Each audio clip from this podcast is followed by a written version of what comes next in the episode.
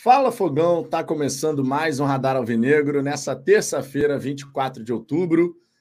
A gente estaria aqui nesse horário fazendo, basicamente falando, de repente, o pós-jogo né, do Botafogo com o Fortaleza. Mas esse jogo foi adiado, infelizmente, e nessa 29 rodada, portanto, o Botafogo só fica de observador. Amanhã, vários jogos importantes, partidas para a gente ficar de olho, inclusive. E a gente vai conversar sobre isso. É uma semana diferente, né? A gente estava esperando ter jogo atrás de jogo do Botafogo, mas isso nos foi tirado. Beleza? Vida que segue. Amanhã estaremos secando os nossos principais adversários na corrida pelo título do Campeonato Brasileiro. Fim de semana, eles é que vão estar nos secando, porque Flamengo e Bragantino não vão se enfrentar no fim de semana, já que o Landim deu o piti e a CBF, né, o poste mijando no cachorro, a CBF acatou. Uma boa noite para todo mundo, sejam todos bem-vindos. Deixa o like, por gentileza, se inscreva aqui no canal mais uma vez. Fica aqui o agradecimento. Passamos a barreira dos 35 mil inscritos. Seguimos crescendo graças a vocês. Então, muito obrigado de verdade. E você que ainda não é inscrito, se inscreva, justamente para a gente poder agora alcançar os 36 mil, nossa próxima meta. Chegaremos lá e depois vamos muito além que o glorioso é gigante, como diria Fabiano Bandeira. Ó, beijão pro Fabiano, gente da melhor qualidade. Se Verdade. você ainda não segue o canal do Fabiano Bandeira, está errado. Segue o canal do Fabiano Bandeira, que é sempre com conteúdo robusto. Ricardo, uma boa noite para você. Seus comentários iniciais. O que você espera dessa 29 rodada? Lembrando, Bragantino e Atlético Mineiro, Grêmio e Flamengo. Cara, boa noite para todo mundo. Pô, irmão, será que é muito pedir pro, pro Red Bull pelo menos empatar com o Atlético e pro Grêmio ganhar do Flamengo, pelo menos uma vez na vida? Estão precisando, né? Então, tá pelo menos uma vez na vida, pô, pelo amor de Deus, mano. É tipo isso, porque freguesia maior tá difícil de encontrar aí, né?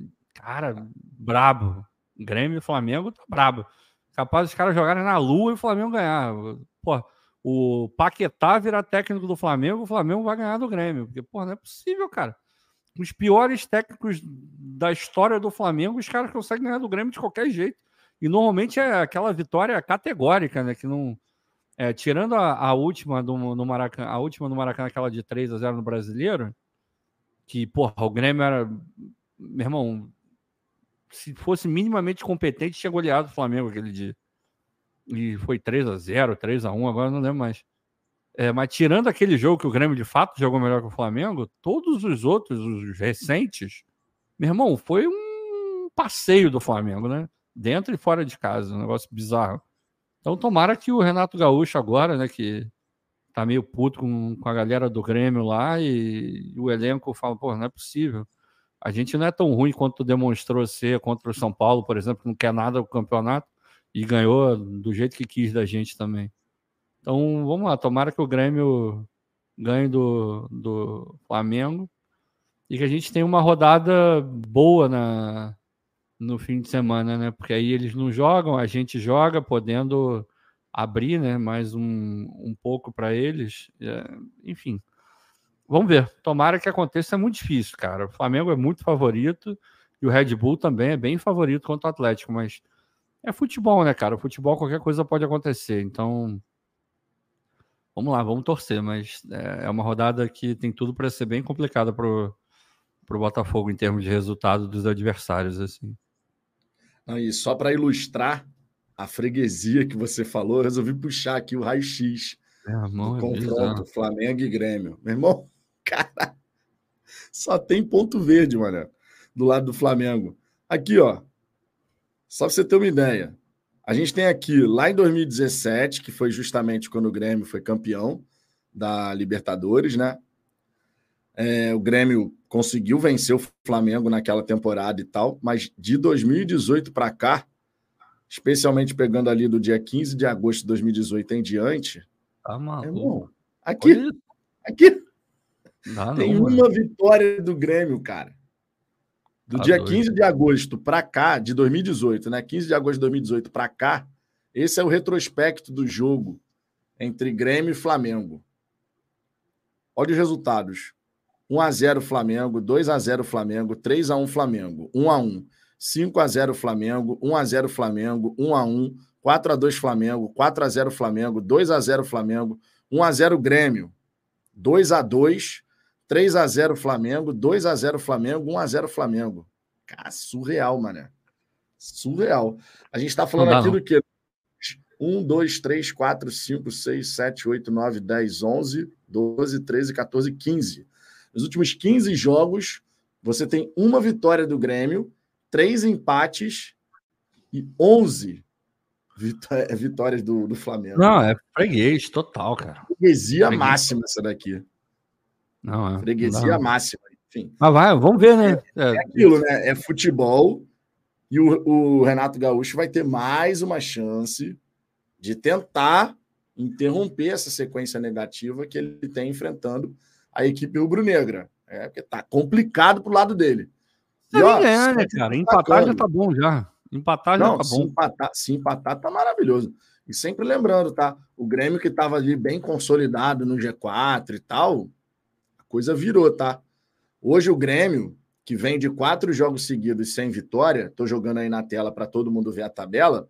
O Grêmio hoje é sexto colocado, com 13 vitórias, 5 empates, 10 derrotas. São três resultados negativos seguidos. Ó, e repara, tá? Nesse segundo turno, nesse segundo turno, o Botafogo já passou três derrotas seguidas. O Palmeiras, quatro derrotas seguidas. O Grêmio, três derrotas seguidas. Você repara como são as coisas, né? Flamengo e Red Bull Bragantino ainda não passaram por essa sequência ruim dessa maneira. A gente precisa agora é encaixar uma sequência de bons resultados. Mas Grêmio, Palmeiras, todo mundo estava bem consolidado ali no G4, né? Todo mundo. Palmeiras hoje é quarto colocado, venceu o Curitiba na última rodada. O Grêmio vem com essas derrotas consecutivas aí também. Tomara que consiga pelo menos um empate diante do Rubro Negro aí, porque vai ser bom, né? Para pensando aí na possibilidade, quem sabe, no fim de semana, do Botafogo abrir. O melhor dos cenários é pelo menos o Bragantino e o Flamengo empatarem, né? Uhum. Porque aí no fim de semana a gente tem a chance de abrir novamente. E aí toda aquela situação que se criou para essa semana, aí os caras vão ficar, no final de semana, os caras vão ficar assim, porra, meu irmão, desperdiçamos uma chance de novo. Tomara que seja dessa maneira. Tomara, Não, sinceramente. Melhora, melhora. Porque imagina, o que a CBF está querendo eles não vão falar isso nunca, mas eles devem estar querendo isso para dar uma motivação maior para o campeonato. É para essa super rodada aí, um dos dois do outro confronto, tanto o Bragantino quanto o Flamengo, terem a possibilidade de encostar muito ou até passar o Botafogo é, nessa super rodada. Esse é o, deve ser o sonho de consumo da, da CBF. Agora, imagina se o Botafogo vai fazendo o papel dele, chega lá e essa super rodada é quase que é, uma disputa ali só para ver quem de fato vai ser o vice-campeão do, do brasileiro. Já esvazia o, a programação da CBF, sabe? A gente depende só da gente, cara. O Botafogo, se ele fizer o que ele precisa fazer, ninguém vai tirar o título. São quatro jogos seguidos em casa e são quatro jogos ganháveis, assim. Não tem nenhum bicho-papão. Palmeiras não é bicho-papão, o Vasco não é bicho-papão, porra, o Grêmio não é bicho-papão, o Cuiabá não é bicho-papão. Dá para ganhar os quatro. E se a gente ganha os quatro, amigo, a menos que do outro lado eles ganhem os quatro jogos também, porque aí vai meio que uma coisa levando na outra, né? Se eles tropeçarem, porra, aí, aí já era, meu irmão. Aí realmente vai entrar em novembro com, com uma mão e meia na taça já. Exato. Aproveitando que a gente trouxe aqui o raio-x do confronto entre Grêmio e Flamengo, já coloco aqui na tela também entre Bragantino e Atlético Mineiro. Claro, isso é mera estatística, mas esse é um confronto muito equilibrado, cara. Olha só, de 2020 para cá, né? Porque de 98 não conta, né? 1998 é lá atrás. De 2020 para cá, quando o Red Bull Bragantino chegou à primeira divisão, a gente tem duas vitórias do Atlético Mineiro e nenhuma vitória do Red Bull Bragantino. São cinco empates e duas vitórias do Galo. Né? Um a um é, lá em 2020, né? 2 a 1 depois 2 a 2 1 a 1 4 a 3 Galo, 1 a 1 1 a 1 1 a 1 Então você vê que é um confronto bem equilibrado E que assim seja, né? Que assim seja no Nabi Abichedi, é, nessa rodada, nessa 29 rodada. Se acontecer dessa maneira, vai estar tá lindo, maravilhoso. Vamos torcer para que Braga e Flamengo empatem, no máximo empatem nessa rodada. Vamos torcer, porque dessa forma, no fim de semana, a gente tem a chance de ampliar novamente para 9 e 11 pontos, respectivamente, a nossa vantagem. Vamos dar aquela passada aqui na galera do chat, ver o que, que o pessoal está falando por aqui. Deixa eu só subir um pouquinho. Ó. O Antônio Jardim, Vitor, é, Lúcio Flávio, alerta o Lúcio Flávio para treinar bem o time, porque eles vão vir bem fechadinhos e não ter surpresa, ficar sem saber o que fazer. Cara, eu não tenho contato do Lúcio Flávio. eu, acho, eu, acho, maravilhoso. Alerta o Lúcio Flávio aí, ô Vitor. eu não tenho contato do Lúcio Flávio. O Ricardo não tem contato do Lúcio Flávio. E mesmo que a gente tivesse, não é nosso papel ficar dando dica para quem é o treinador do Botafogo. Aqui a gente faz as nossas análises e tal, mas não passa disso, claro, né? Agora, aproveitando que o Antônio colocou essa questão de não ter surpresa e ficar sem saber o que fazer, pegar hum. esse trechinho aqui né, hum. da, da frase do Antônio Jardim.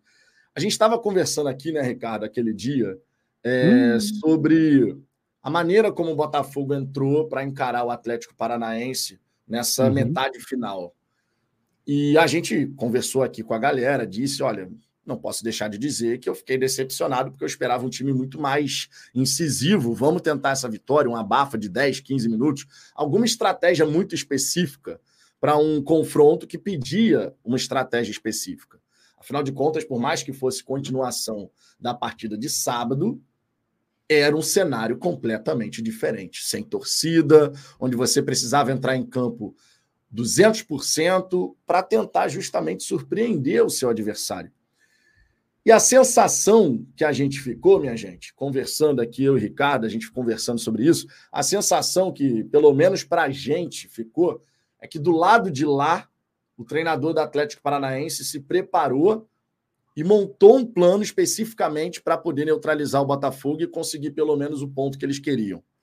Tanto é que eles bloquearam todos os espaços que vinham concedendo ao Botafogo na partida de sábado. Ele colocou o 5-4-1, cobriu todos os espaços e o Botafogo ficou sem saber como entrar na defesa do Atlético Paranaense. Por outro lado, a gente viu o Lúcio Flávio acabar queimando substituição tardiamente, né? O Diego Costa só aos 45 do segundo tempo. Ainda teve a questão do áudio, que foi captado pela transmissão dele falando vai ter mais uns 13, 14 minutos, quando na verdade não era isso que ia ter.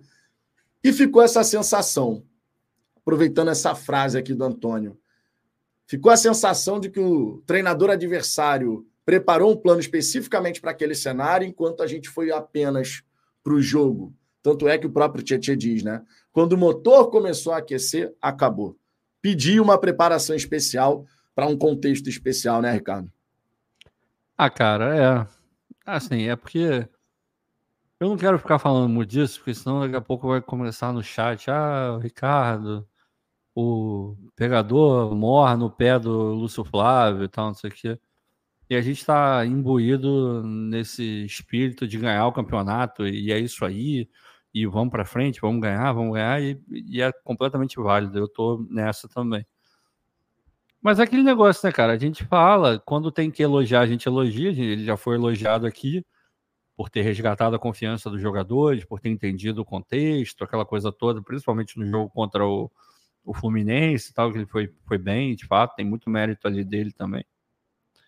É, mas nesse segundo tempo do jogo do Atlético Paranaense, claramente o Atlético se preparou melhor que o Botafogo. E eles tiveram o mesmo tempo, as mesmas circunstâncias, tudo foi igual, assim. Eles tentaram impor o que eles estavam querendo para o jogo, que era basicamente levar um ponto do Rio de Janeiro.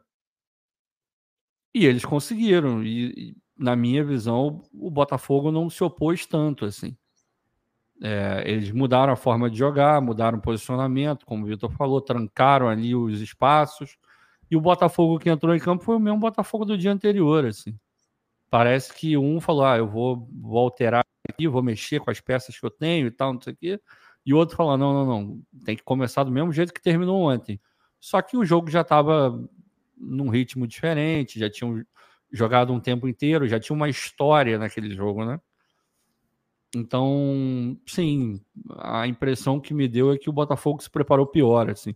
Ou melhor, que o Botafogo não se preparou é, em termos estratégicos para jogar o jogo da forma que, que foi jogado. Assim. A gente demorou muito a entrar no ritmo do jogo. É, substituição, a impressão que eu tive é que, tipo, não foi uma, uma coisa planejada. Simplesmente ele olhou e falou: pô, os caras estão trocando, eu vou, eu vou trocar também. E ele tira o Vitor Sá e coloca o Luiz, assim. Mas a característica do time continua a mesma coisa. É, tudo continua igual, ele só trocou um pelo outro. Aí no final, faltando, sei lá, dois, três minutos para acabar o jogo, ele coloca o Diego Costa para fazer nada, porque não dava para ele fazer nada, só um milagre mesmo. Então o Botafogo se preparou mal, assim. É, não estou dizendo que se tivesse é, feito uma estratégia diferente, a gente certamente teria ganho o jogo. Não. Esse sentimento eu fiquei no sábado. No sábado eu tinha certeza que o Botafogo ia ganhar o jogo. É, mas no domingo, cara, foi melancólico assim ver o jogo. O Atlético não queria nada, o Botafogo deveria querer tudo, e no final ficou muito mais pro nada do que pro, pro tudo. Às vezes, pro Botafogo, nem alguma coisa conseguiu. Ah, Ricardo, mas teve um ponto. É, teve um ponto.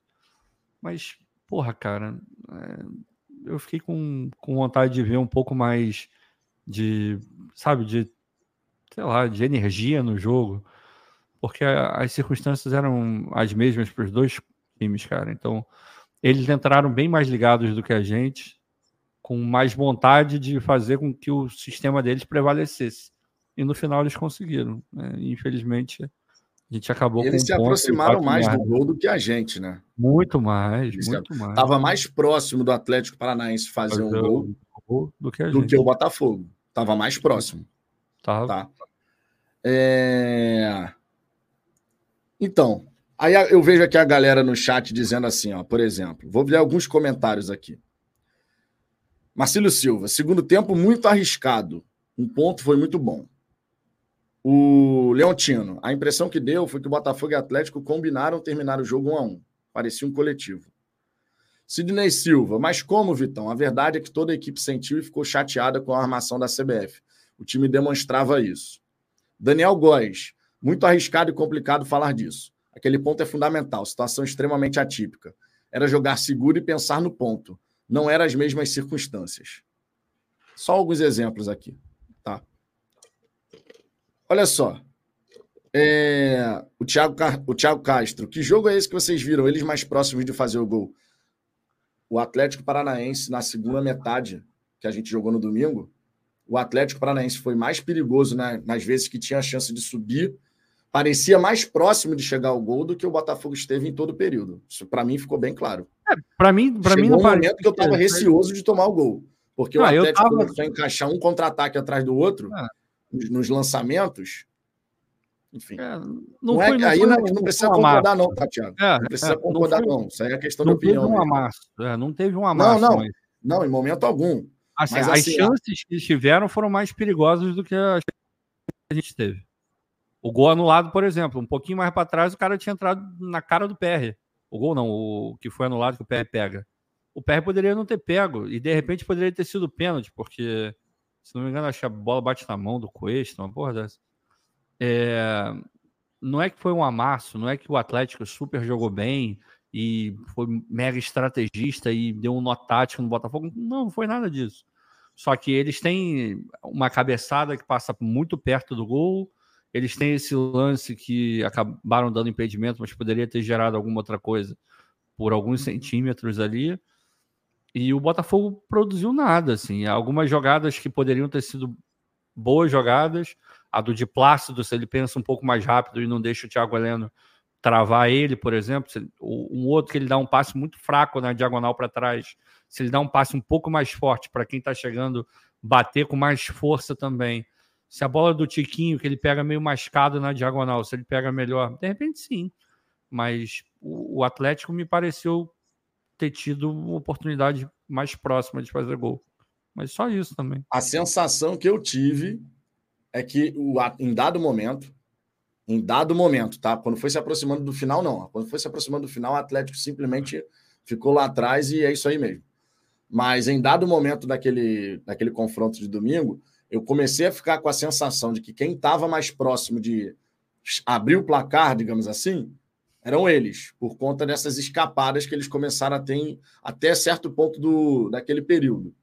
Tá? Não é que eles tenham amassado, conforme o Ricardo falou, não, nada disso. Tá? Agora, claramente, eles tiveram uma estratégia que foi melhor é. do que a nossa. Claramente. Aí sim. Aí sim. A segunda metade, ela se desenrolou completamente da forma como o Atlético Paranaense queria.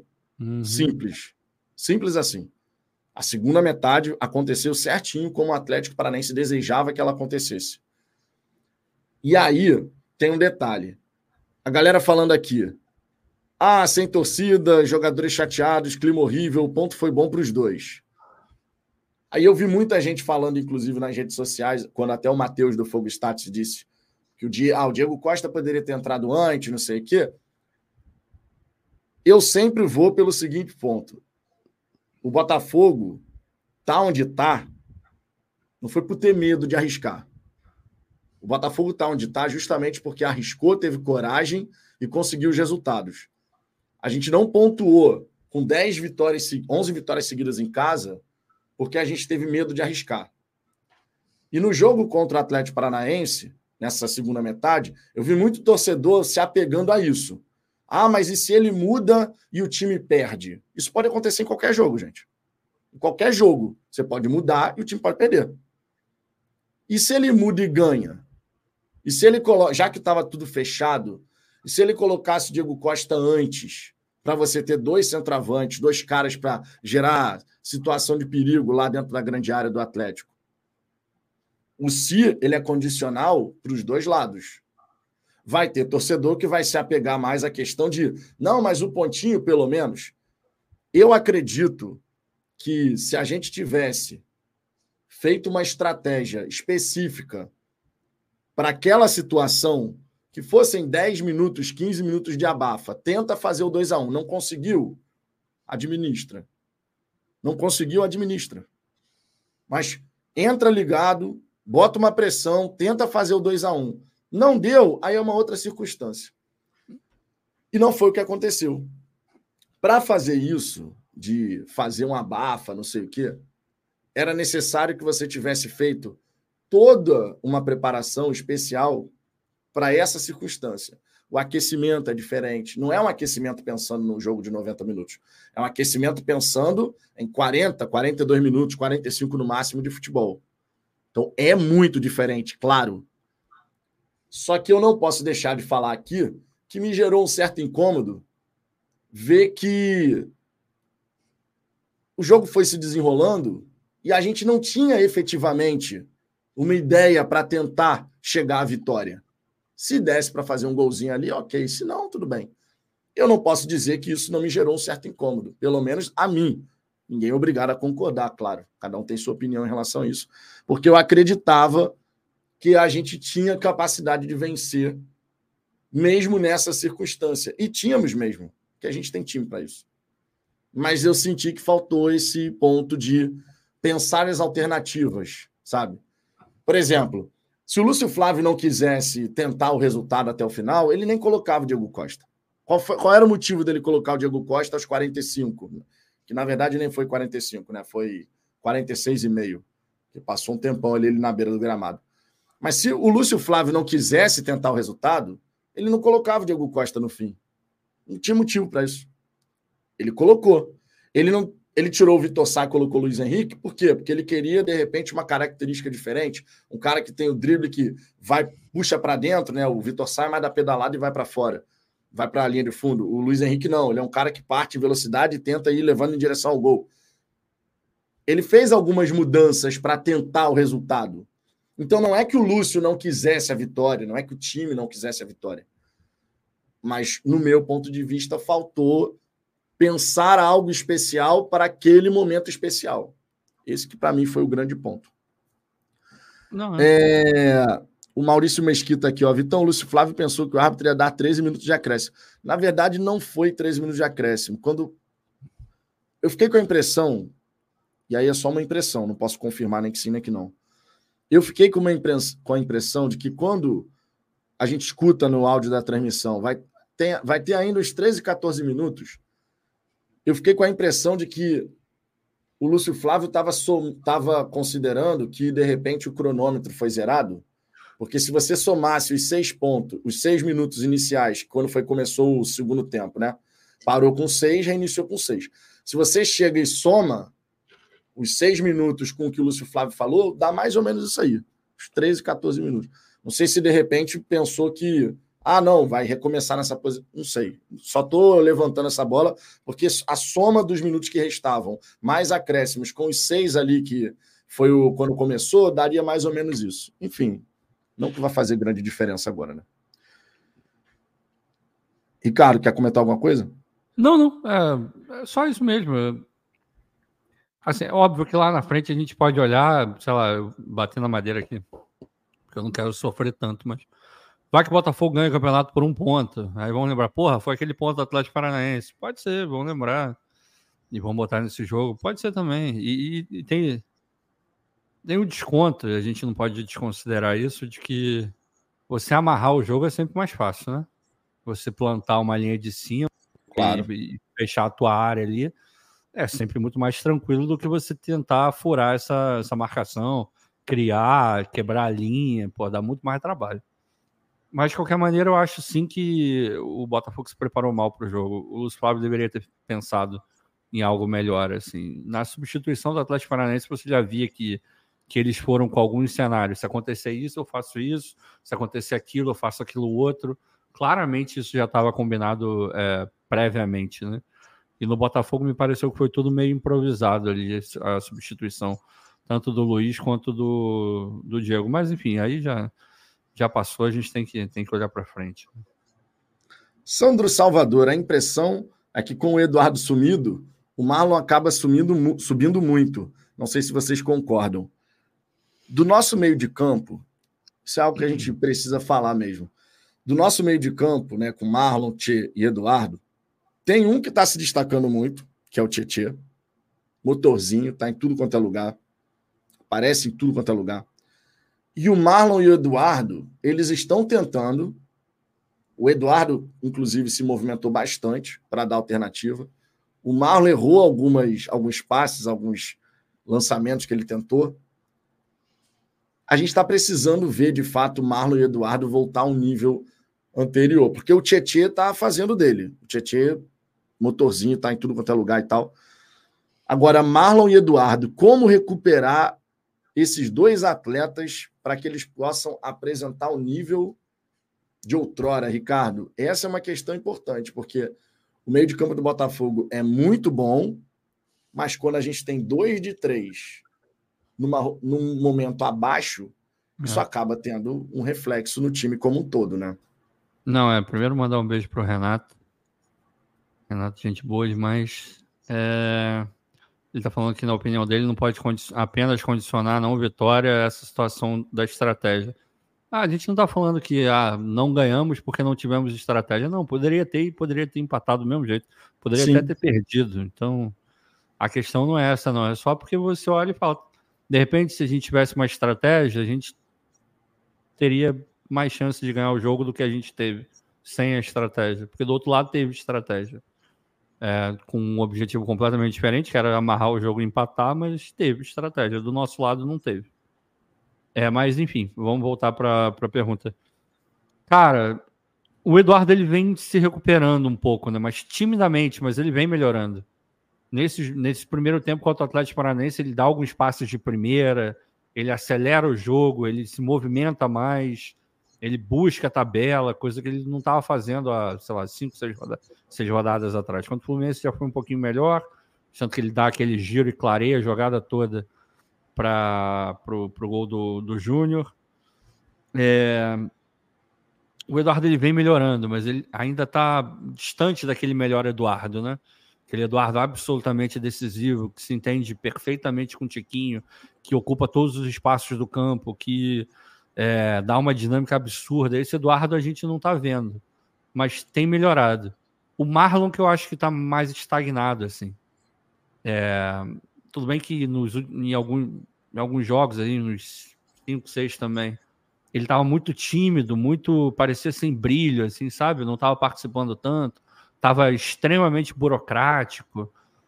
Já nesse jogo contra o Atlético, você já viu ele, ele tentando conectar mais aquelas bolas dele, é, as invertidas que ele faz tão bem, sabe? Quando ele está de um lado, ele inverte o jogo para o outro, até mesmo no meio-campo, ele acelera, ele faz ali, né? Ele, ele gira o corpo e, e, dá aquela, aquela curvinha, né? Aquela que faz a banana e vai para o outro lado, e, enfim. Ele está tentando, mas eu acho que ele ainda está muito preso, ele ainda está muito tímido, sabe? Eu acho, e aí é só um achismo meu, que pode estar tendo alguma orientação para ele ficar um pouco mais. Porque a gente tem perdido muito é, o controle defensivo do jogo, que era uma marca do, do Botafogo. A gente tem marcado pior, a gente tem sofrido mais gol, a gente tem concedido muitas chances para o adversário. Então talvez ele esteja um pouco mais preso, justamente para tentar diminuir um pouco disso. Talvez. Mas ainda assim a melhor versão do Marlon não é essa, né?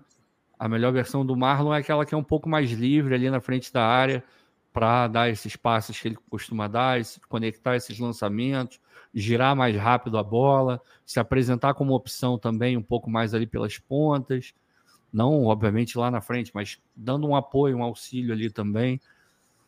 Cara, eu acho que é é uma questão de, de ir recuperando a confiança, assim, sabe? Vendo que o, o time está no melhor momento, algo sustentado, eu acho que eles vão melhorar mais, assim. O Eduardo, eu acho que ele está num caminho um pouco mais rápido para ter um futebol melhor. O Marlon, eu acho que ele está um pouco mais devagar, mas o Marlon joga muita bola, cara. A gente já viu o Marlon fazendo jogos absolutamente excepcionais esse ano. De dominar o meio campo, de dominar a posição, de não dar brecha nenhuma para ninguém imaginar alguma outra pessoa ali naquele lugar dele.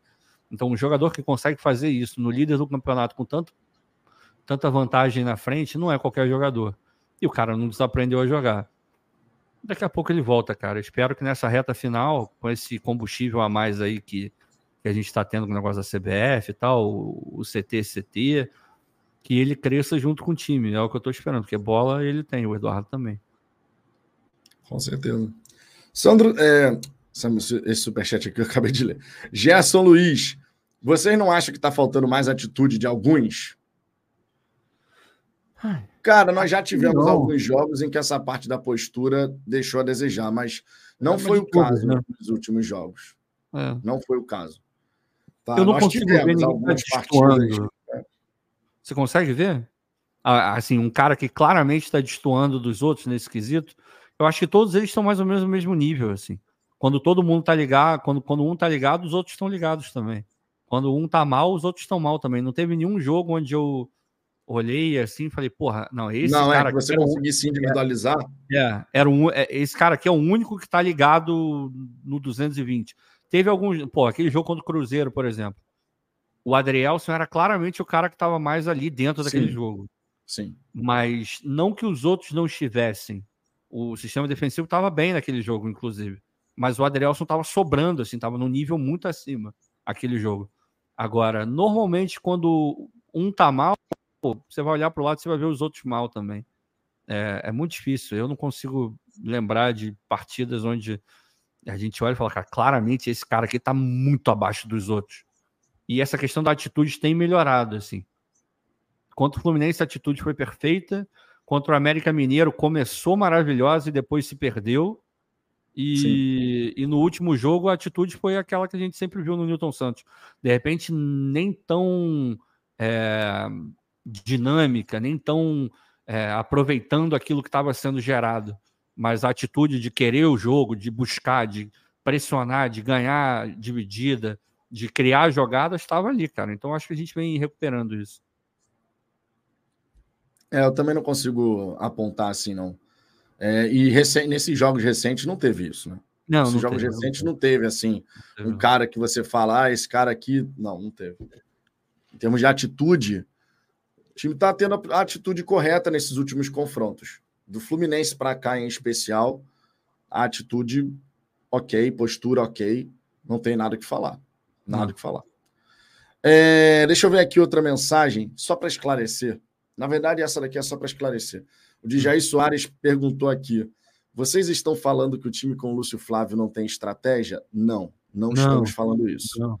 O que nós falamos aqui foi especificamente de ter uma estratégia especial para a segunda metade contra o Atlético Paranaense, é. que foi disputada no domingo.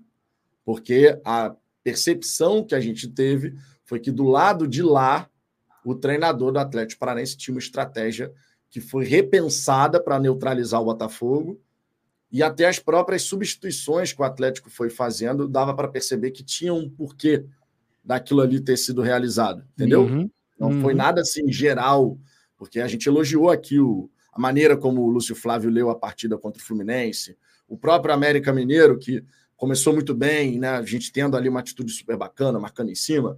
Depois, de fato, a América tomou conta do jogo. O Lúcio Flávio conseguiu corrigir algumas questões no fim do jogo, fazendo, por exemplo, uma dobradinha Hugo Bastos pela esquerda, porque estava complicado ali para aquele lado. Enfim, quando tem que elogiar, a gente vai elogiar. Agora, nessa segunda metade, a gente só apontou isso. Então, não é uma coisa geral, uma coisa não. bem pontual. E vamos torcer para que contra o Cuiabá a gente tenha um plano de jogo que seja muito bem pensado e executado, né? Porque a comissão técnica vai pensar o plano de jogo, jogadores em campo no domingo, 8 da noite, tem que também fazer, claro, a sua parte.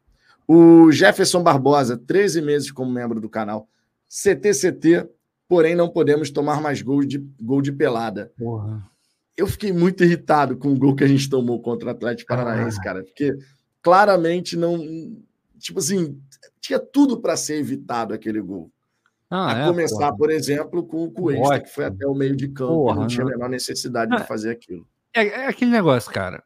A gente já viu o Cuesta dando botes na, na linha do meio-campo que foram super maravilhosos e em bolas até que ele já dali ele já saiu armando e, e já cruzou e coisas aconteceram. Então, não é que tenha sido algo que ele fez naquele jogo específico e que é uma jogada absolutamente ineficaz de maneira corriqueira no Botafogo. Não, ele já fez a mesma coisa em outros tantos momentos e deu super certo. Só que é aquele negócio, né, cara? Você vai chegando mais na reta final, de repente você tem que ser um pouco mais comedido em algumas coisas esse tipo e, e, você sabendo que, que porra, o sistema defensivo do Botafogo já não está mais sólido da maneira como era, não virou uma peneira, não virou peneira. Mas, porra, a gente praticamente não levava gol, né? Era muito difícil fazer gol no Botafogo. E agora tem sido um pouco menos difícil. Então, sabendo disso, pô, um pouco mais de, sabe, de cautela na hora de dar um bote daquele. Porque, é, cara, é matemática. Tudo bem que pode ter cobertura, tudo certinho e tal, mas é, se você sai num bote daquele e porventura não tem a cobertura atrás, vai ter um buraco e os caras vão aproveitar. Você acha que os treinadores já não estão ligados que o Cuesta gosta de fazer esse tipo de jogada? Vai, Fez, inclusive, mesma... contra o Atlético Paranaense. Pois é, então vamos, vamos fazer. Na segunda metade, que eu digo, né? Vamos fazer, vamos fazer. E é, esse é o tipo de jogada que é o risco é muito alto. Né? Tem algumas jogadas num, num, jogo de futebol que o risco é muito menor. Porra, o passe para o lado, é aquela coisa do sem enceradeira, o cara vai, porra, você vai ver a, a porcentagem de acerto de passe do, do meio-campo vai ser enorme. O cara só passa para o lado, passa para o lado, passa para o lado, passa para o lado. É o Arthur, que ele jogava no Grêmio. Porra, quase não errava passe. Mas, porra, jogava para o lado, jogava para o lado, jogava para o lado, jogava para o lado, de vez em quando jogava para frente. Agora, tem outros lances que são altamente complicados e difíceis, o risco é muito maior. E nesses casos, quando você erra, pela complexidade do que você está fazendo, o erro ele é potencializado, a consequência do erro é potencializada. Você pode tomar um gol por causa disso. Não deu outra, a gente tomou, mas quantas bolas, quantas jogadas a gente criou por ele ter feito a mesma coisa? Talvez o que esteja faltando é um pouco mais de noção do momento de fazer a jogada. Só isso. Deixa eu trazer aqui outra mensagem. Ó, o Luiz Gustavo Boa noite a todos, Asa e Vitão. Nossa sequência de jogos é boa. Não estou entendendo o pessimismo de alguns torcedores. Seremos, seremos, seremos. Ô Luiz, vou ser sincero com você, cara. Eu não tenho visto pessimismo, não.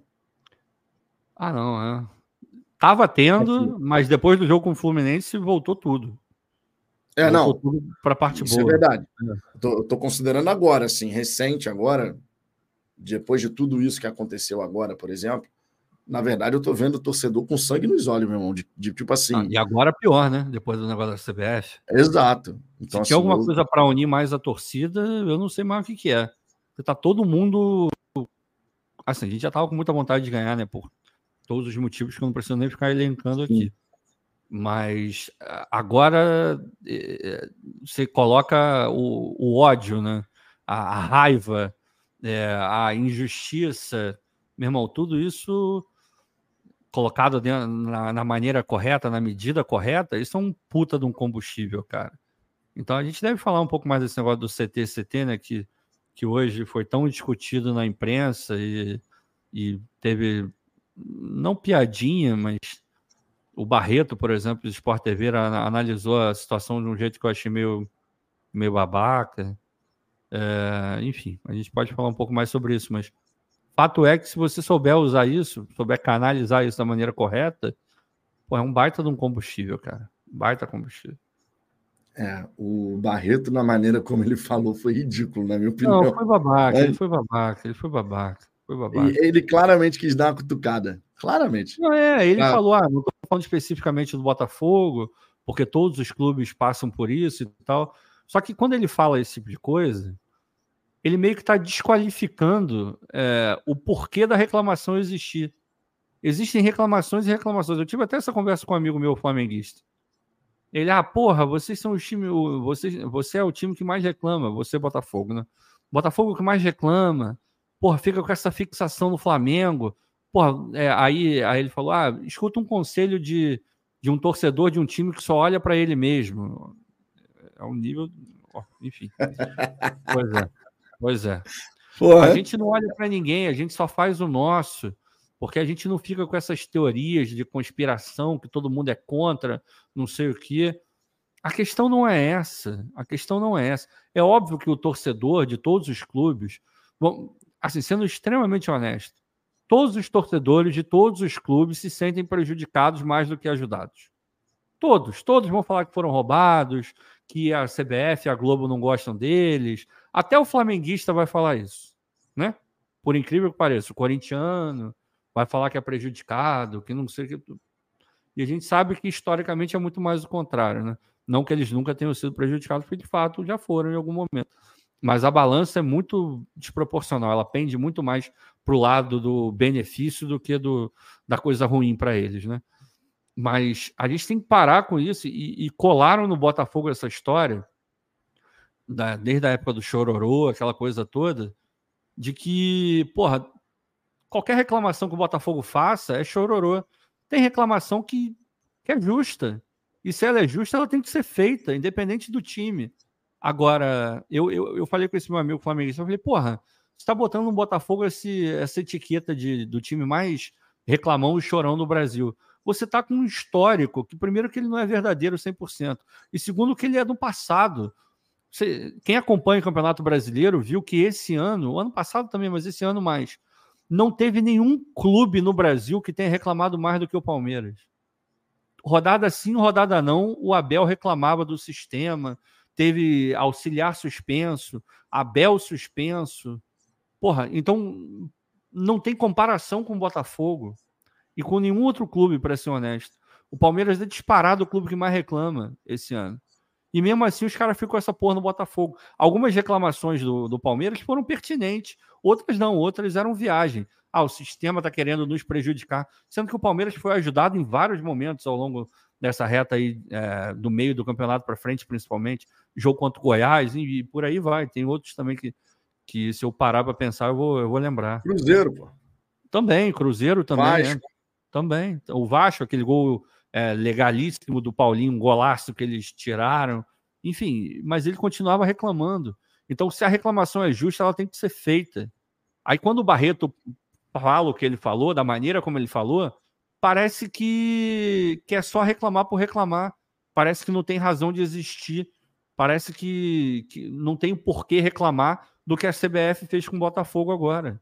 Ela, a CBF pode até não ter tido a, a vontade de ajudar Red Bull e Flamengo, tá?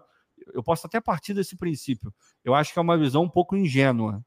Mas, enfim, vamos ser ingênuos. Eles podem não ter pensado em ajudar os outros dois, mas certamente eles não pensaram em não prejudicar o Botafogo. Porque claramente eles prejudicaram o Botafogo.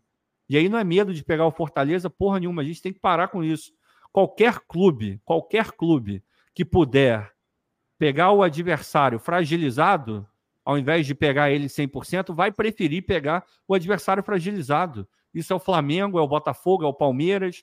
Todo mundo vai. A gente tem que parar com essa hipocrisia. Não é medo de. Não é nada. Isso é pilha de, de torcedor rival que não pensa. Agora, pergunta para ele se numa, num jogo decisivo, se ele prefere pegar o Palmeiras no Allianz é, completo ou desfalcado, até mesmo no Castelão. É óbvio que ele vai preferir pegar o Palmeiras reserva do que pegar o principal. O Atlético Mineiro reserva, o Botafogo reserva, o Flamengo reserva. É óbvio, porque isso é, é, é inerente à, à competição, ao nível de competição que você tem. Se você puder ter um pouco menos de dificuldade, você vai querer. É óbvio que você vai querer. Porque os três pontos valem igual. Então, parar com essa merda, assim, do jeito que o Barreto. Eu fiquei puto com o que o Barreto falou. Porque ele botou tudo num, no mesmo balaio e isso não existe, tá errado. Pois é. Só para contextualizar, aproveitando aqui, vamos trazer a declaração que o Barreto deu, né? Porque tem muita gente que de repente não não sabe o que foi falado tal é. pelo apresentador. Tá aí na tela. Essa aqui é a, a, chamada da matéria, né? Não falando especificamente do Botafogo, mas acho fofo, bonitinho esse contra tudo e contra todos, diz Marcelo Barreto. É, a polêmica da vez na imprensa é o Botafogo usar a expressão contra tudo e contra todos após ser prejudicado pela CBF nas decisões sobre os jogos contra Atlético e Fortaleza. Para o apresentador Marcelo Barreto do Sport TV, o lema pode ter sentido de união interna. Abre aspas. Não aposto porque não gosto de apostas, mas em, em uma breve pesquisa, acharia manchetes como essas dos 20 clubes da Série A em algum momento. Acho esse contra tudo e contra todos fofo, bonitinho. É um momento, é um momento que tem busca de união com torcida ou de técnico com jogadores. Essa comunidade se convence que é tão importante, não falando especificamente do Botafogo, que o mundo inteiro está preocupado em te prejudicar. Tem reunião em Assembleia Geral da ONU sobre como prejudicar o clube brasileiro. Aquele grupo se imbui de alta importância fundamental no futebol, se sente mais importante que o mundo todo. Então vou enfrentar o mundo, pode vir. E o mundo está com outros afazeres. Não é todo mundo, é uma galerinha, talvez pouca gente, mas é bacana. Uma reação bem do futebol mesmo. É, e ele completou dizendo: Isso você vê no engajamento do Tiquinho. E ainda teve uma coisa meio marqueteira do CTCT, vai ter sigla, vai bombar, mas não está todo mundo contra o Botafogo. Esse todo mundo deveria envolver o Botafogo. Se foi responsável pela falta de luz no Newton Santos, faz parte do contra tudo e contra todos. É lógico, é líder, Tiquinho é midiático, carismático, CT, CT já está bombando, vai acontecer. A repercussão já é que a torcida adota. Já é que a torcida adota, né? É aquele negócio, não está todo mundo contra você, mas acreditar nisso pode funcionar, pode ser mobilizador. Filipão fez isso na seleção, Dunga fez, mas pesou demais, coisa paranoica. Tem esse risco de passar do ponto, mas pode ser mobilizador, se unir, dizer tem gente querendo tirar nosso time. Tá aqui fecha aspas, a declaração do Marcelo Barreto, do apresentador, né? Lá no Porra, Sport TV. Cara, é... É, é... Essa declaração, ela é. Cara, como é que eu vou classificar isso? Ela é. Ela tenta. Ela, ela fornece uma falta. Uma falta. Uma falsa sensação, sabe? É óbvio que quando o Tiquinho fala contra tudo e contra todos, ele não está achando que o mundo está contra o Botafogo. É óbvio que a gente nunca vai vir aqui e tirar do Botafogo uma culpa que porventura seja dele. É, essa história do apagão tem culpa do Botafogo, claramente tem culpa do Botafogo. Talvez não inteira, talvez a Light também tenha alguma culpa, mas tem a questão do Botafogo de não ter dimensionado de maneira correta é, a capacidade dos geradores, por exemplo. E o próprio Botafogo acho que vai acabar falando isso em algum momento. E, se não me engano, eu acho que a, uma repórter do Sport TV falou sobre isso hoje. Esse é um erro do Botafogo, é claro que é um erro do Botafogo. Então a gente nunca vai, vai fechar o olho para isso.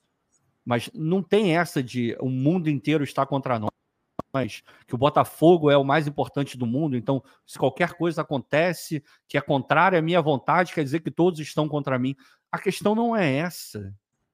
E quando ele fala é, contra tudo e contra todos, ele não está querendo dizer todos.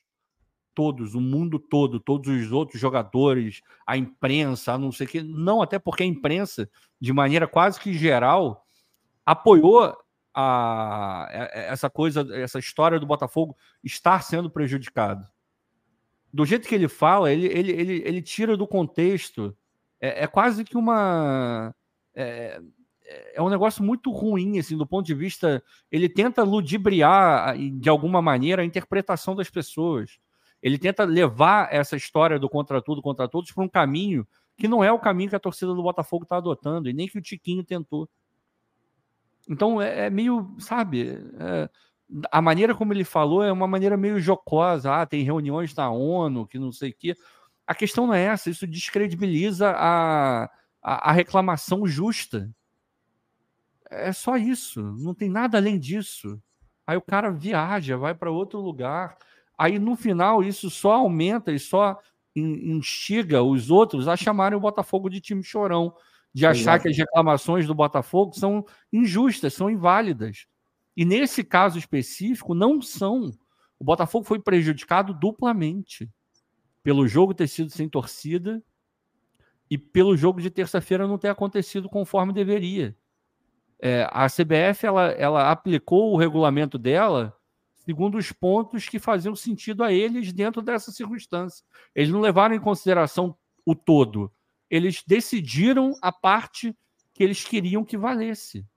E tem todo um contexto. No Fogão Net tem uma, uma, uma matéria lá que foram conversar com alguns dirigentes e tal, e que eles falaram que de repente o Botafogo poderia ter conseguido êxito se tivesse escolhido um outro caminho, um caminho é, da diplomacia, um caminho de sentar com as pessoas e conversarem. Eles chegam a citar que os torcedores entrarem na justiça a, é, a, a, essa movimentação acabou atrapalhando também para que o jogo de terça-feira não existisse. Porra, isso é, é uma inversão completamente absurda. Desde quando você tentar o caminho correto é, é o jeito errado? É, pô, isso é surreal, cara. Então, é, o que eles estão dizendo é os dirigentes chegaram e falaram: ah, é melhor você ir no jeitinho do que você fazer o correto. Porra, cara, por que, que o erro é, é na origem? Era a CBF que não devia ter tomado a decisão da forma como tomou. O erro não é o Botafogo indo no STJD. Qual é o órgão para julgar esse tipo de coisa na esfera esportiva? É o STJD, não é? Você não se sentiu prejudicado? Você vai buscar quem? A justiça. Porque você vai sentar com a CBF e vai conversar. A própria entidade que acabou de rasgar o regulamento, é óbvio que ela não vai fazer nada diferente. É óbvio que não vai. Mas é tudo a, questão do ir lá e beijar a mão do cara, de pedir favor para a CBF. Porra, não, você tem um caminho legal, você vai lá e pega. É, é o SCJD. Eles, têm, eles estão lá para isso, para julgar o mérito. Indeferiram, eu acho errado, mas é uma questão de interpretação. Agora, dizer que é, se o Botafogo tivesse tentado na conversinha é, falar com a CBF, sensibilizar o coração da CBF, porra, vai catar coquinho, porra. Desde quando o, o, certo é errado, cara? Isso é muito doido, é uma inversão muito escrota. Preciso nem acrescentar nada, cara. Porque foi perfeito o comentário. Pedro Natan, a única coisa positiva dessa situação é que em muito tempo o Botafogo tem um jogador que chama a responsabilidade para si. Acredito com o Tiquinho. Cara, o Tiquinho é, é coisa de outro universo. Ídolo. Ídolo. É, ele já está se colocando nesse pavilhão dos ídolos e a conquista do Campeonato Brasileiro só vai engrandecer, porque a torcida ama o Tiquinho de paixão. quantidade de produtos vendidos do Tiquinho, a galera, porra, querendo fazer tatuagem do Tiquinho. Meu irmão, é um potencial a ser explorado enquanto ídolo absurdo, absurdo. E em termos de liderança de, de, de grupo, o que o Tiquinho é querido dentro do grupo, cara, é brincadeira, meu irmão. O cara é referência ah, é. total é. dentro do Botafogo. E foi muito importante partir dele, justamente por isso. Foi muito importante partir dele, porque o Tiquinho tem aquele jeito dele quietinho, na dele, né? O Tiquinho percebe que ele é low profile, né? Ele não é Total. aquele cara que fica querendo aparecer, não. Total. Partiu dele. E isso aí ganha um peso, cara, muito grande. Agora, aquela história, foi como eu falei na hora do almoço, como o Ricardo comentou aqui agora também, agora há pouco essa parada do contra tudo e contra todos nunca foi algo que a gente ficou alimentando aqui no canal. Não. Só que existe um contexto onde essa frase se aplica com perfeição, que é nesse momento, diante de tudo que aconteceu com a CBF rasgando por duas vezes seguidas o regulamento, dizendo dane-se, para não falar outra palavra. E aí, quando você tem esse cenário, essa mobilização, é importante que a gente tenha sabedoria para utilizar esse combustível da maneira correta, porque é aquela uhum. história. Gasolina te leva do ponto A ao ponto B, mas gasolina também aumenta incêndio, por exemplo. O que, que eu quero dizer com isso?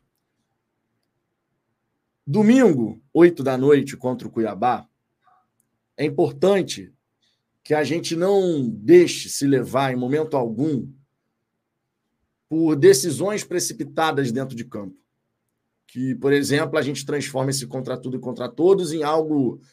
Estamos muito destemperados, sabe? Estamos entrando com muito. de forma muito dura nas jogadas. É importante ter essa sabedoria e esse equilíbrio.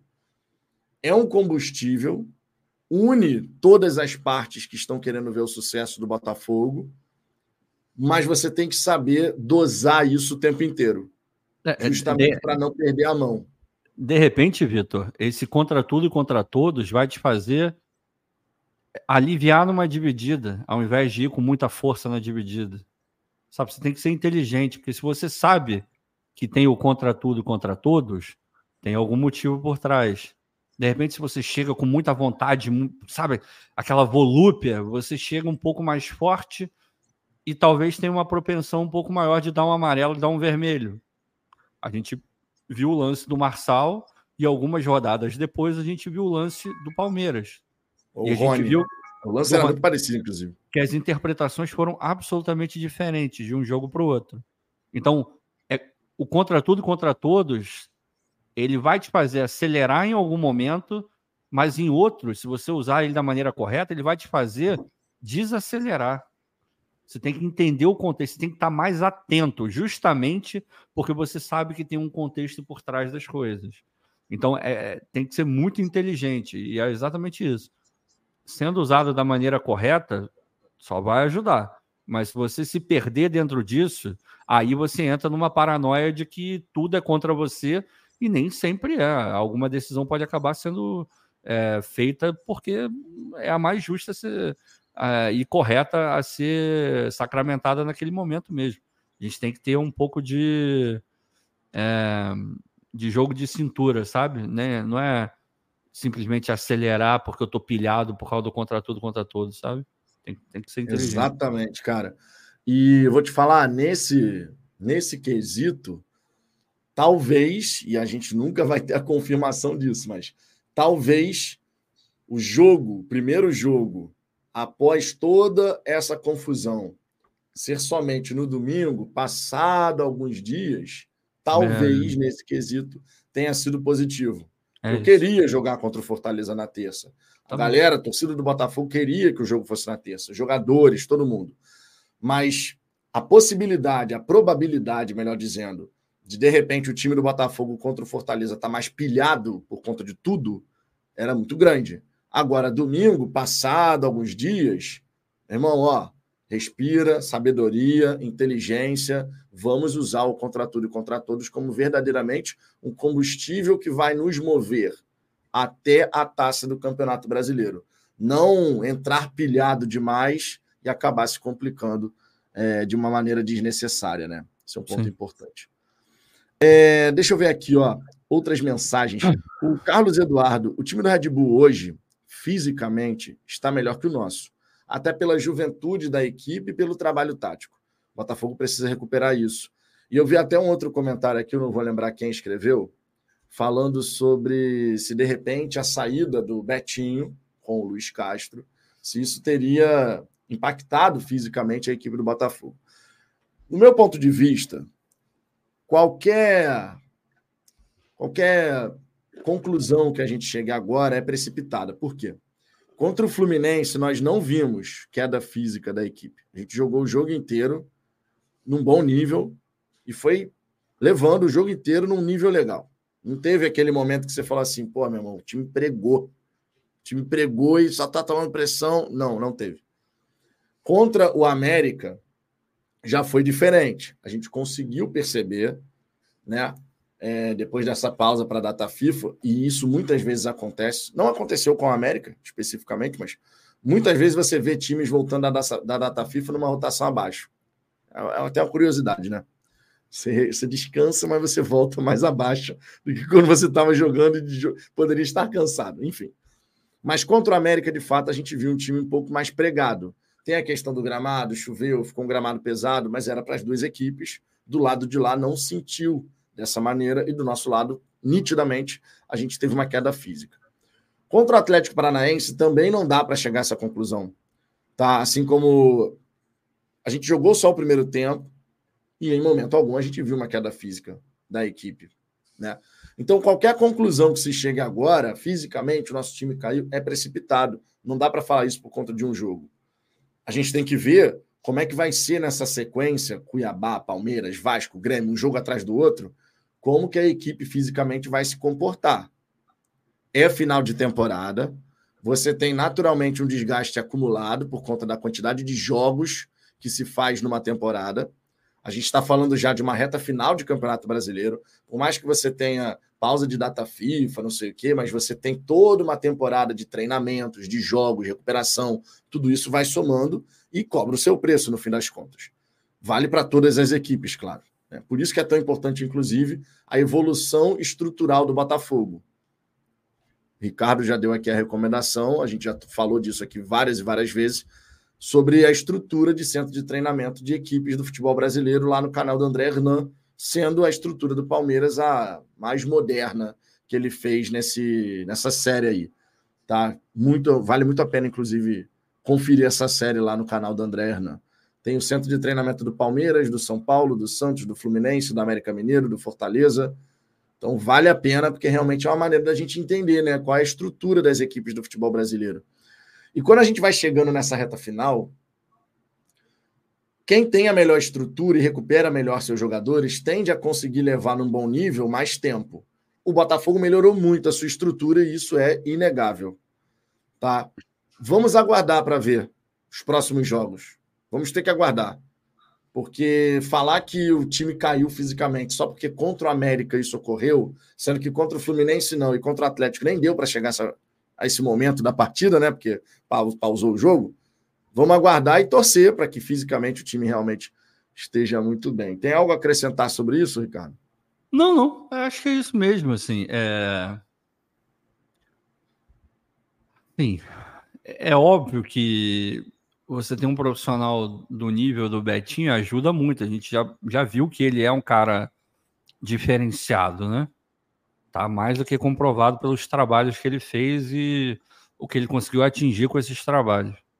Agora, não dá para acreditar essa parte física um pouco mais é, devagar em alguns momentos, em alguns jogos específicos, como foi contra o América, por exemplo, com ah, porque agora a gente não tem mais o Betinho, algo do gênero gente tem que lembrar algumas coisas também, né? O, o Botafogo tem alguns jogadores que são essenciais e eles já estão né, mais velhos, mesmo com data FIFA, o cara tá mais cansado, normal. A gente tem o Gabriel Pires, que não é tão, tão velho, não passou os 30, mas fisicamente a gente sabe que ele ainda não tá no auge dele, ele jogou contra o América. É, a gente tem o Tiquinho que voltando de lesão, já com 32, 33, já está também um pouco mais velho. Você vê o tanto que ele se desloca no campo, ou seja, tem um desgaste físico bastante é, significativo. O Eduardo, com 34 agora, é, porra, também é a mesma coisa. Então a gente tem que ponderar um pouco final de temporada, muitos jogos na, nas pernas. É, é normal, vai dar uma caída mesmo. Agora, não dá para, sem estar lá dentro, sem ter acesso aos dados, não tem como cravar a razão pela qual, em alguns jogos recentes, o nível físico do Botafogo estava pior do que já foi. Não tem como cravar, não, não tem como. Agora, o que dá para cravar, e aí eu quero saber sua opinião também, e também da galera do chat, o que dá para cravar é que entre, entre as três equipes que estão lá em primeiro, segundo e terceiro, a equipe do Red Bull Bragantino é que está apresentando o melhor nível de jogo. Ah, Isso, dúvida. na minha opinião, dá para cravar. é realmente uma equipe que está jogando numa intensidade muito elevada, marcação muito em cima, consegue ter um bom volume de jogo, finalizações, e nos últimos 13 jogos só perdeu um. Por isso, inclusive, se coloca na condição de vice-líder. E é uma equipe que chama a atenção, porque além de estar jogando um bom futebol, com essa intensidade, ainda tem a questão de ter uma pressão incipiente. Pode ir levando o campeonato que, tipo assim, qualquer coisa que acontecer, tá bom. Se der para beliscar alguma coisa mais maravilhoso, mas se não der também é isso aí.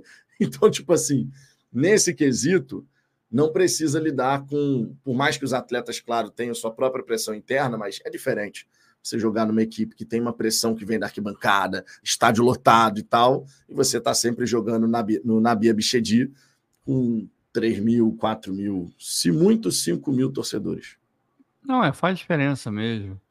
Mas é aquela coisa, a gente chegou num nível é, de performance, de pontuação no campeonato, que permite, mesmo com o Red Bull tão bem, ganhando vários jogos, a gente não precisa nem ser perfeito para ganhar o campeonato, sabe? Isso para mim é, é definitivo, assim. Preocupava do jeito que o Botafogo estava no final da, da época do Laje. Ali preocupava porque você olhava e falava, cara, com esse desempenho, é, os outros vão atropelar, vão passar por cima naquela reta final, né? É, tava, tava ruim, a gente não conseguia ganhar, pô. Eram três vitórias, três derrotas seguidas, contar com a Sul-Americana, quatro, né? É, ali estava muito ruim, sem pontuar, os caras ali pontuando, Red Bull bem, ali é, a perspectiva não era legal. Só que quando o Botafogo começa a, a, fazer o que dele se espera, ou seja, dos últimos nove pontos a gente pegou sete, é, cara, o Red Bull pode basicamente fazer o que ele quiser do outro lado. Se a gente continuar fazendo exatamente o que a gente fez nesses últimos três jogos, a gente vai ser campeão, cara. Eles não vão conseguir, porque é uma... aí entra uma questão matemática. É, a gente tem uma vantagem grande, assim. Então, a minha confiança vem do que a gente voltou a jogar. Não é nem perto daquilo que a gente já jogou. Fato. A gente já jogou muito mais bola do que a gente está jogando. Só que a gente conseguiu se colocar num patamar, num nível é, que dá uma segurança mínima de que a gente consegue manter esse desempenho até o final do campeonato, justamente por não estarmos sendo brilhantes. Você ser brilhante tem um custo, tem, tem, tem uma energia gasta. A menos que você seja um talento raríssimo, nível Messi e tal, que o cara faz aquilo ali sem tanto esforço. Mas não é o caso do Botafogo. O Botafogo tem excelentes jogadores, mas não é um time só de craque, super entrosado e que joga por música. Não é isso. Tem que ter muito esforço, tem que ter muito trabalho, muita entrega física dos jogadores para que isso aconteça. Então a gente conseguiu voltar numa estabilidade num nível bom. E o nível bom já é suficiente para a gente. Eles têm que estar num nível excelente. A gente precisa do nível bom e a gente está no nível bom. Exatamente. Pedro Natan, eu acredito que seja um movimento de mobilização. Significa que só depende da gente, torcida e time. Só depende da gente mesmo a faca e o queijo estão nas nossas mãos. E, cara, é fazer o nosso domingo, torcida fazendo a festa, em campo jogadores empenhados para poder buscar o resultado. E a gente vai ser campeão, cara. A ansiedade aumenta, a pressão também, né? Mas a gente vai conseguir alcançar o tão sonhado objetivo que é o título do Campeonato Brasileiro, com toda certeza. É Fabinho BFR. Primeiro, antes de ler a mensagem do Fabinho, tem aqui também a mensagem do Silas desde 1989. Fala Zambuja, meu amigo, muito obrigado pelos ingressos. Até eu e meu filho estamos aqui assistindo você. Tamo junto, Vitão. Dá um beijinho na Luna. Seremos. Tamo junto, Silas. Valeu, irmão. Tamo junto. Ó, e aproveitando a mensagem do Silas, Ricardo, teremos novamente doação de ingressos para o jogo uhum. contra o Cuiabá, seguindo a iniciativa do ingresso solidário. O é Ricardo isso. está com três ingressos para serem doados. Vai ser lá no Twitter, né, Ricardo? Em algum momento, assim, de repente. Em algum momento, fiquem, atentos. Fiquem atentos. E ó, cadê? Ih, o negócio saiu aqui. Ah, porque tá com o super. Espera aí, deixa eu tirar a mensagem aqui do superchat. Aí, ó. Aponta aí, aponta aí seu usuário aí no, no, no, no X, no X. É, no X aí, agora, né? Aqui, ó. ó. É esse aqui, ó. Arroba Azambuja, underline 7. Estamos crescendo, igual o Botafogo está crescendo na reta final. Estamos crescendo. Passamos dos 2 mil agora, é, recuperando aqueles 7 da outra conta, né? 7 mil da outra conta. Aos poucos a gente vai, vai chegando perto do objetivo. Mas se quiserem dar uma moral lá, e de novo, é aquela coisa que a gente sempre fala, parece um discurso bonito, porque é bonito mesmo, mas é, é de coração. A gente não pede para ninguém seguir ninguém, para marcar ninguém de nada, não é sorteio, não é porcaria nenhuma. O único intuito é levar pessoas ao estádio que por conta própria não conseguiriam ir. E assim, e, tem acontecido de pessoas que já receberam ingressos nossos, assim, doados pela gente, é, em contato comigo, pô, Ricardo, aí tem como rolar o ingresso de novo e tal. E eu faço questão de dizer que, pô, cara, eu vou primeiro tentar dar oportunidade para outras pessoas, porque você já foi é, impactado pela ação, né, da doação do ingresso. Então, o maior número de pessoas que não conseguiriam ir ao estádio por conta própria. Esse sempre foi e sempre vai ser o meu objetivo, assim. É, e daqui do, do Vitão também. Então, cara, fiquem atentos aí. A única obrigação é ser honesto e só falar comigo no momento correto, óbvio. É, pode falar comigo por outros assuntos, não pelo ingresso, é isso que eu quero dizer. Se você não puder ir ao estádio, se você não tiver condições de ir ao estádio, porque quem já tem condição, aí é uma outra história. Aí, por graças a Deus tem, tomara que tenha ainda mais, mas quem não tem condição é, é, é essa pessoa que a gente quer impactar.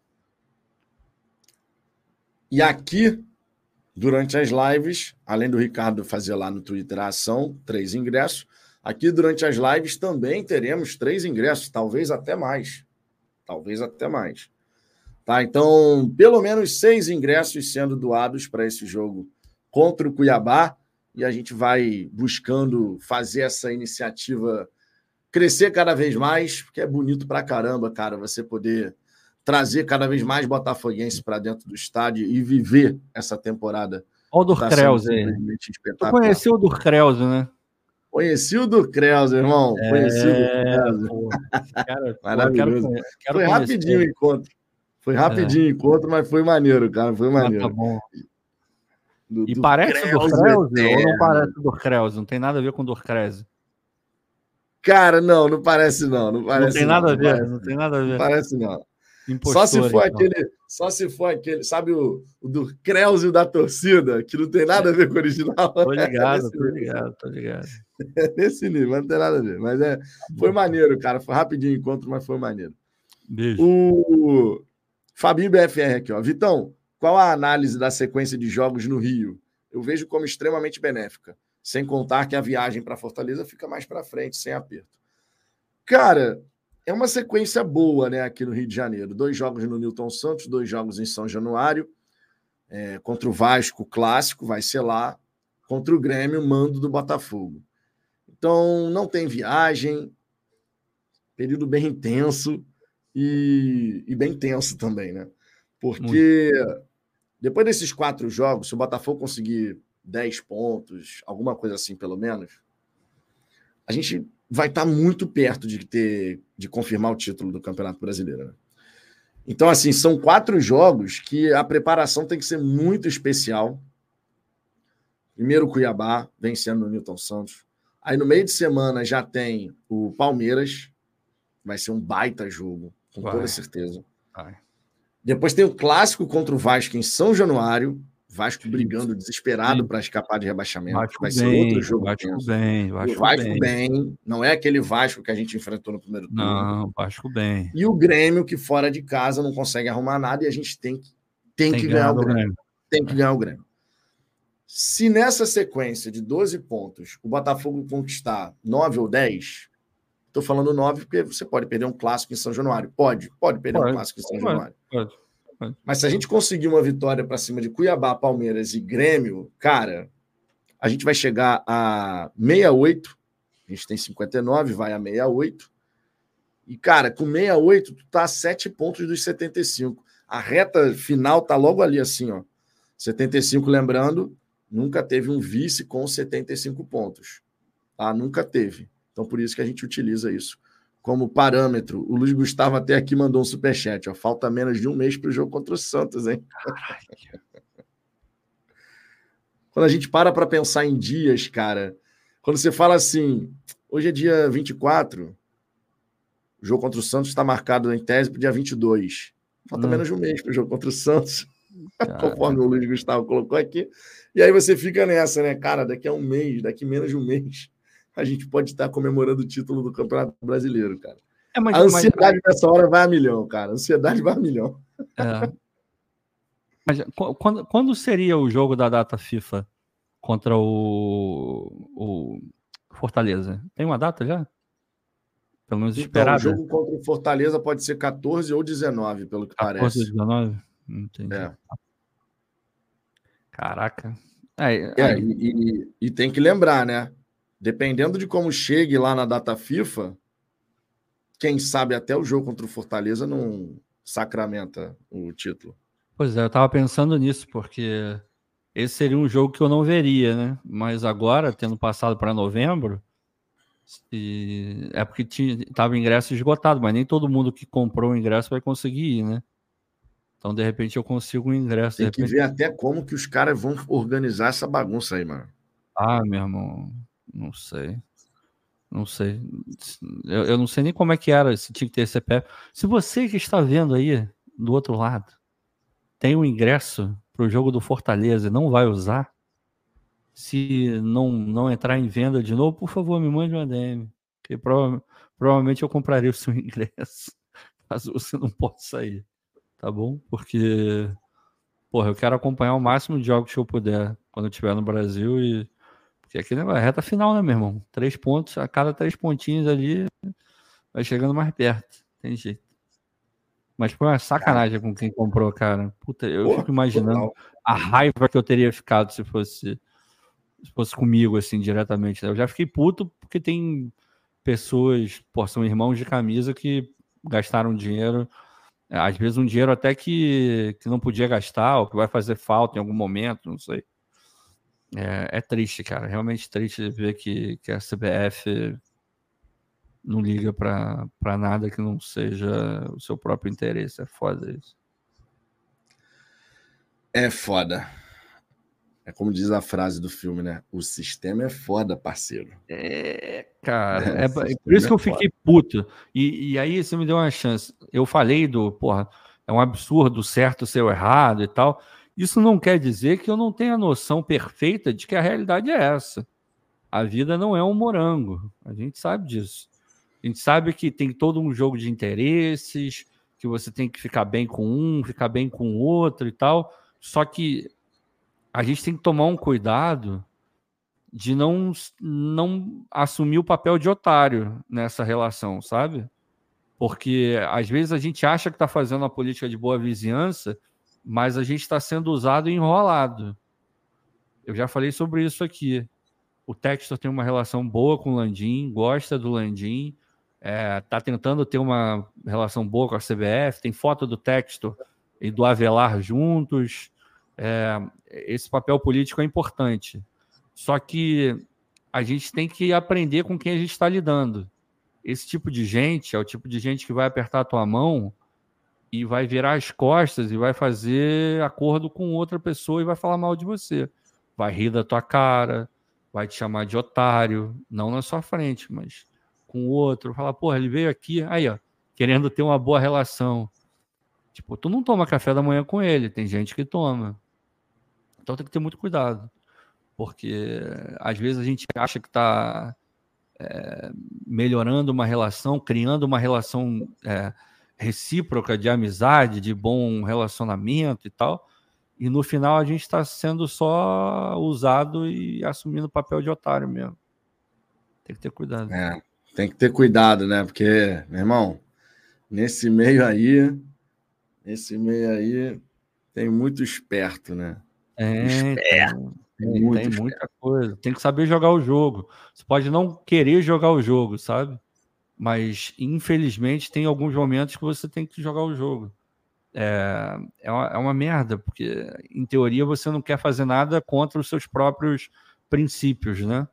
É, não estou dizendo que você tem que se juntar para fazer coisa errada, não é isso, em absoluto. Mas o que eu estou dizendo é: tem que ver maldade tem que partir do princípio que tem maldade na relação.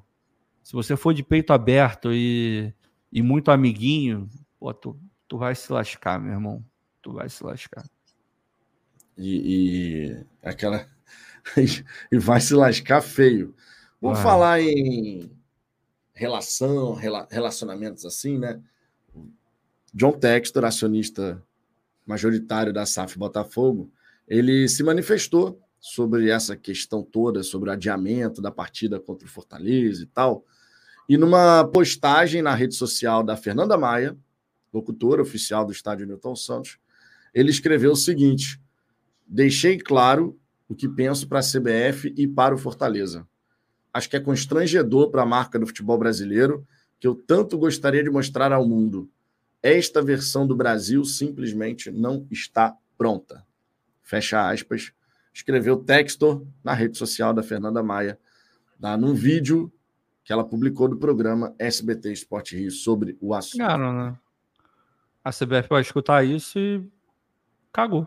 Eles vão cagar. Sim. Ah, foda-se. Foda ah, a CBF ela joga com a incompetência dos clubes, né? Ela se fortalece, se, se cria em cima disso. Porque ela sabe como é que você mudaria e como é que você chegaria mais perto do que o Textor está falando que seria o ideal. Você teria uma liga, você chutaria a CBF para longe de você, deixaria ela com a seleção brasileira e com as demais competições, é, e ficaria com, com o principal produto ali interno, que é o Campeonato Brasileiro. E ali você faria suas regras, você jogaria de acordo com o que seria bom para os clubes, né, de maneira geral. Só que a CBF sabe que tirando aí a, a, principalmente as SAFs, que têm uma mentalidade diferente, os outros dirigentes estão cagando e andando, eles só pensam em si próprios, assim, sabe? E, o cara ele só está de olho no dinheiro para pegar dentro do mandato dele e dane-se para o próximo. Ele quer contratar o Ramos Rodrigues, quer contratar o, o Rojas.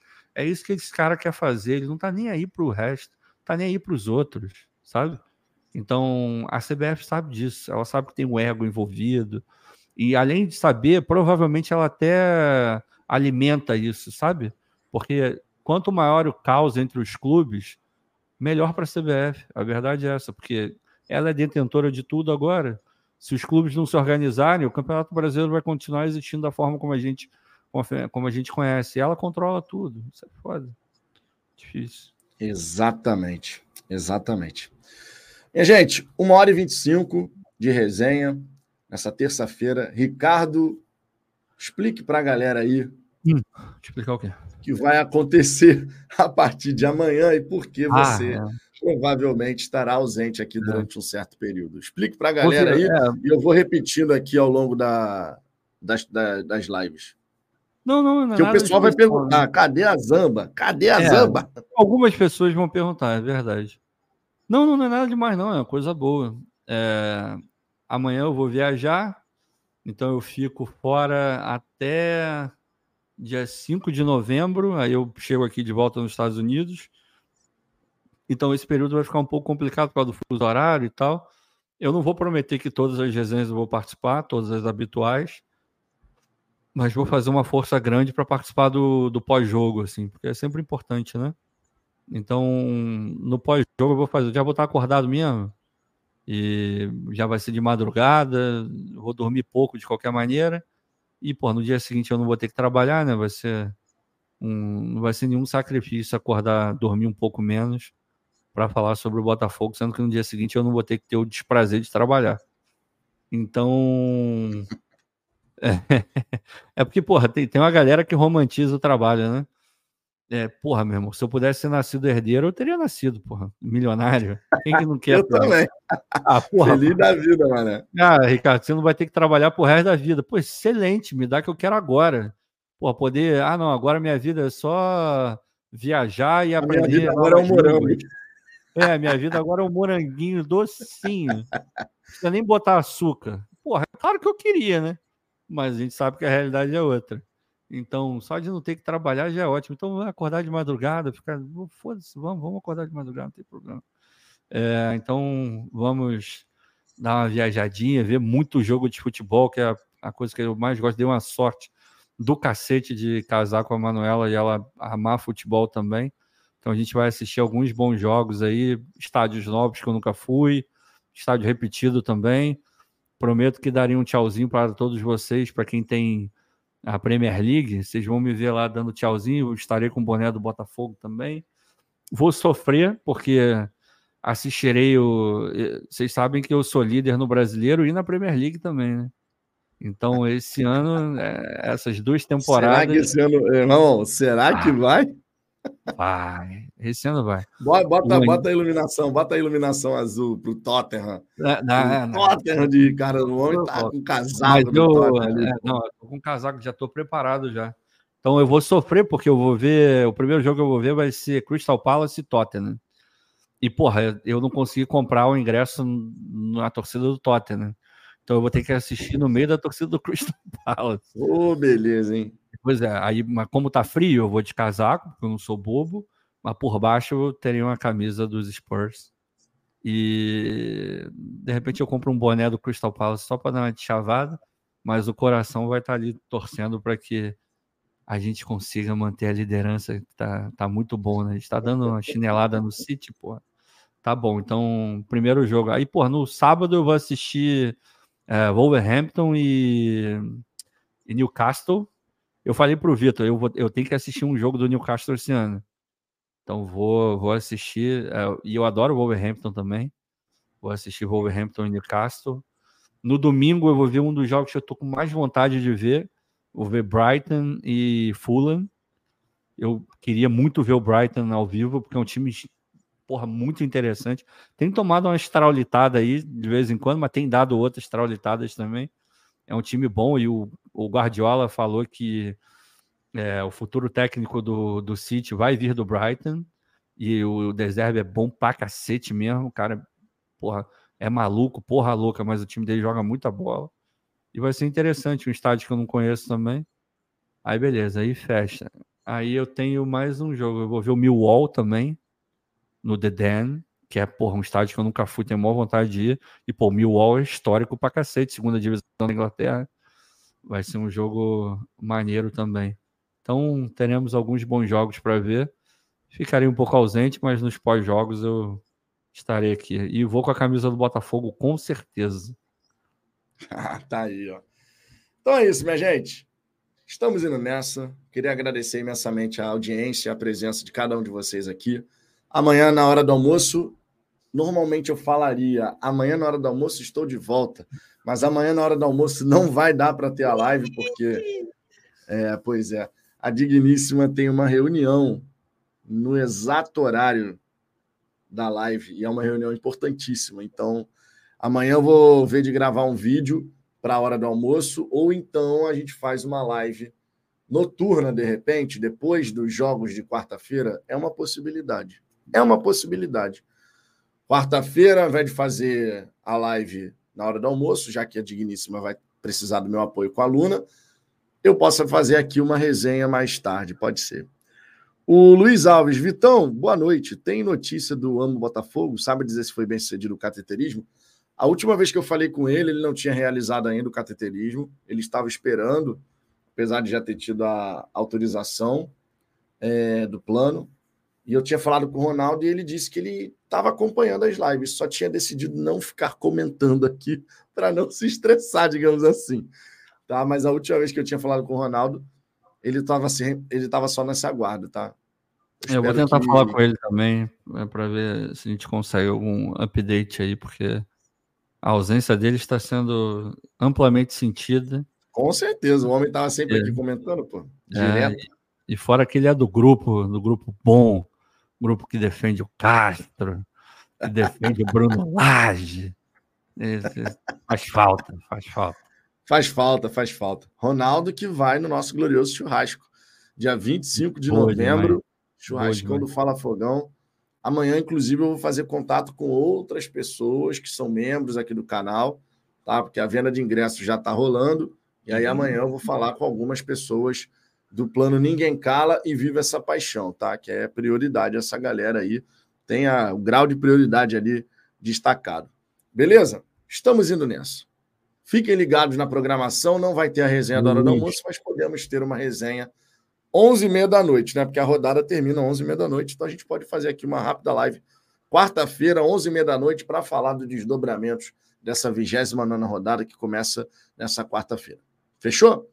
Grande abraço para todo mundo. O PCP. beijão no coração de cada um de vocês. O PCP Vargas está aqui entre Porra, nós. Caraca, saudade, cara. Quanto tempo que eu não, que eu não vejo. Fazia aqui. tempo, hein? Fazia, Fazia tempo. Ó, isso é das antigas. Fomos. É das antigas mesmo. Fomos. Valeu, Luiz.